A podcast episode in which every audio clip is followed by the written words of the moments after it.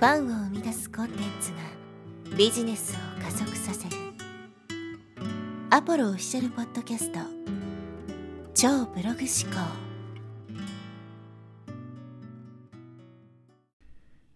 はい、えー、こんにちは、ポロです、えー、今日はですね、ライフタイムバリューを高めるの本当の意味とはというですね、話をしていきます。ライフタイムバリュー、LTV というふうにね、言ったりもしますけども、日本語に訳すと、障害顧客価値という意味ですよね。で、なんでですね、今回このテーマで話そうかなと思ったかというとですね、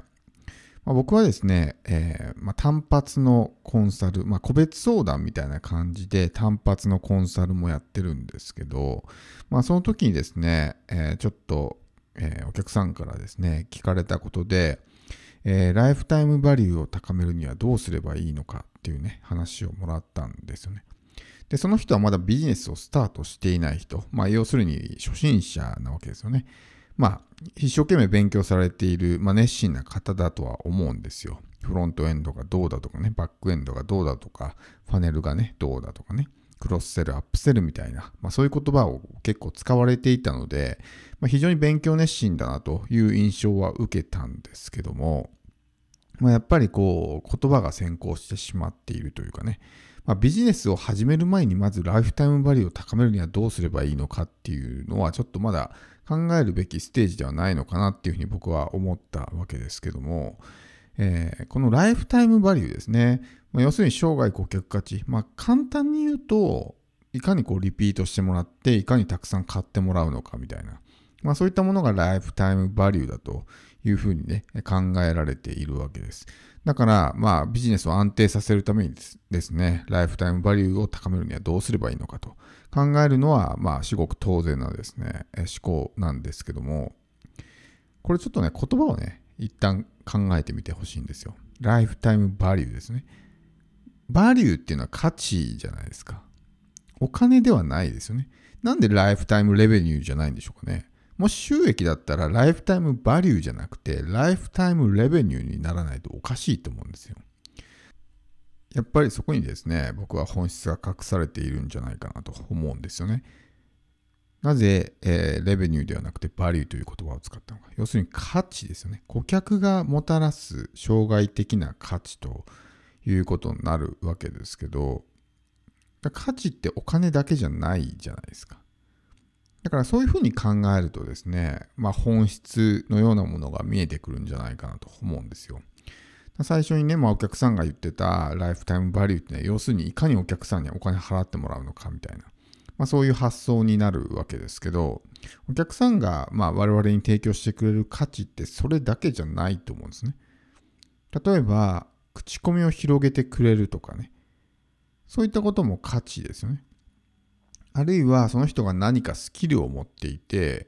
えー、まあ、どこかのタイミングでね、自分が困っている時に助けてくれるとか、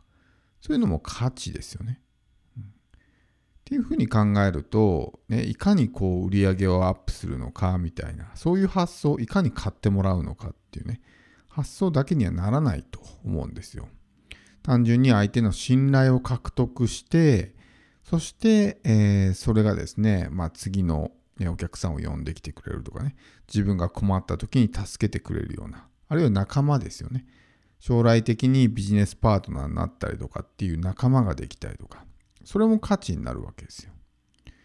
だから結局、まあその仕組み化なんていうね、話よくしましたけど、仕組み化って結局信頼ですよっていうふうにね、以前お話したことがあると思うんです。まあパネルを作ろうがね、フロントエンド、バックエンド作ろうが、結局中身がスッカスカだったら誰も買わないしね。それって仕組み化じゃないと思うんですよ。でも逆にこう信頼ができていればですね、まあ、お客さんの方から自発的に買いに来てくれるし、まあ、リピートもしてくれる、まあ、信頼があるわけなんで。そして、さらにその信頼が深い人は口コミを広げてくれたりとかね、自分の代わりに商品をお勧めして売ってくれたりとか、っていうことが起こるわけですよね。それこそがまあ、真の仕組み化だと思うわけですけど、っていうふうに考えると、このライフタイムバリューも一緒じゃないかなっていうふうに思うんですよね。買わせる買わせるみたいな、そういう発想になってしまうと、まあ、信頼を失うことになってしまう。やっぱり自分本位な考え方だと思うんですよ。そういうお金をベースとしたライフタイムバリューっていうのはね。うん。バリューなわけなんで、レベニューじゃないですからね。その人がいかにね、お金を払うのかっていうところだけで見てしまうと、やっぱりさっきのね、アップセル、クロスセルみたいなね、たくさん買わせるみたいな、そういう発想になっちゃうわけですよ。でもそれってね、別に、なんていうのかな、そんなことしなくても、信頼ができていればね、勝手に相手の方から、ね、買いたいですっていうふうに言ってくれるし、何を求めているのかもわかるようになるんですよね。で、そのタイミングで、そういう商品を作ればいいだけであって、最初からね、こうジッパ人がからげにですね、この商品にはこういうアップセルでとかね、クロスセルでみたいなことをしなくても、まあ、関係性が深くなっていくにつれてですね、まあ、相手の欲しいものが分かってくる。で、そのタイミングで、まあ、相手が求めているものを提供すれば買ってくれるわけですよね。だから、まあ、このコミュニケーションをとって相手との関係性を深めていくっていうのもそうなんですけど、まあ、結局のところね、信頼を作る必要があるっていうことですよね。なので、このライフタイムバリューを高めるっていうのはですね、まあ、あくまでも僕の個人的な解釈ですけど、単純にその人が生涯でどれだけお金を使ったとかね、そういうところだけではないと思うんですよ。もちろんそれもライフタイムバリューの一部ではあるとは思うんですけど、僕はやっぱりね、まあ、言葉のそのままのね、えー、通りに取った方がいいと思うんです。その人がもたらしてくれる価値っていうのは、えー、お金だけではないということなのでね。うん、そういうふうに考えると、じゃあライフタイムバリューを高めるにはどうすればいいんですかっていうところの答えが見つかると思うんですよ。まあ、その人が考える、まあ、その人だけじゃないと思うんですけど、一般的な人が考えるライフタイムバリューを高める方法っていうのはね、最初に言ったみたいな話を考えるわけですよ。どういうフロントエンドを作って、どういうバックエンドを作って、どうやってアップセルしてとか、どうやってクロスセルしてとかね、そういう話を考えるわけですね。でも答えっていうのは違うじゃないですか。このね、今回の一連の話を、まあ、遡って考えてもらうと、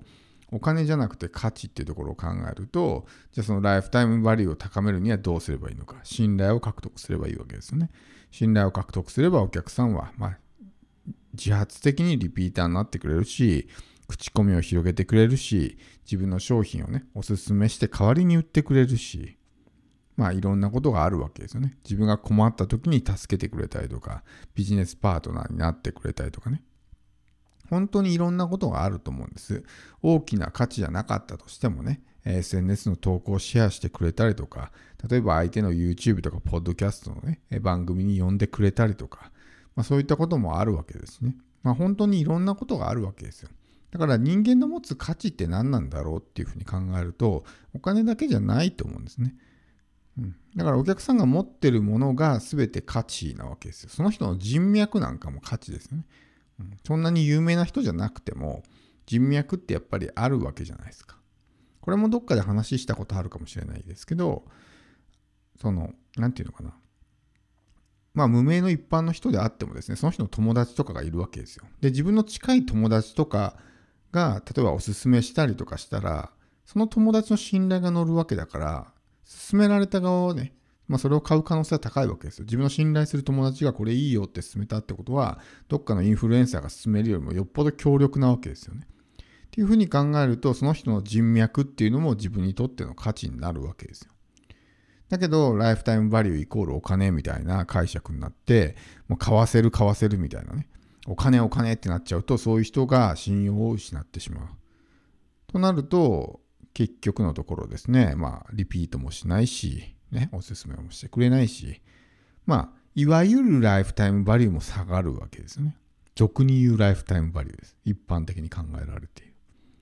ではなく、信頼を積みましょうということですね。そうすると、まあ、本当に相乗効果というかですね、レバレッジみたいな感じで、どんどんどんどんですね、その一人のお客さんが持っている価値がですね、自分の、まあ、売り上げに最終的につながってくるっていうことですね。なので、僕はちょっと今回こういう話をね、お客さんから聞いてあ、ライフタイムバリューを高めるにはどうすればいいんですか？って聞かれたときに、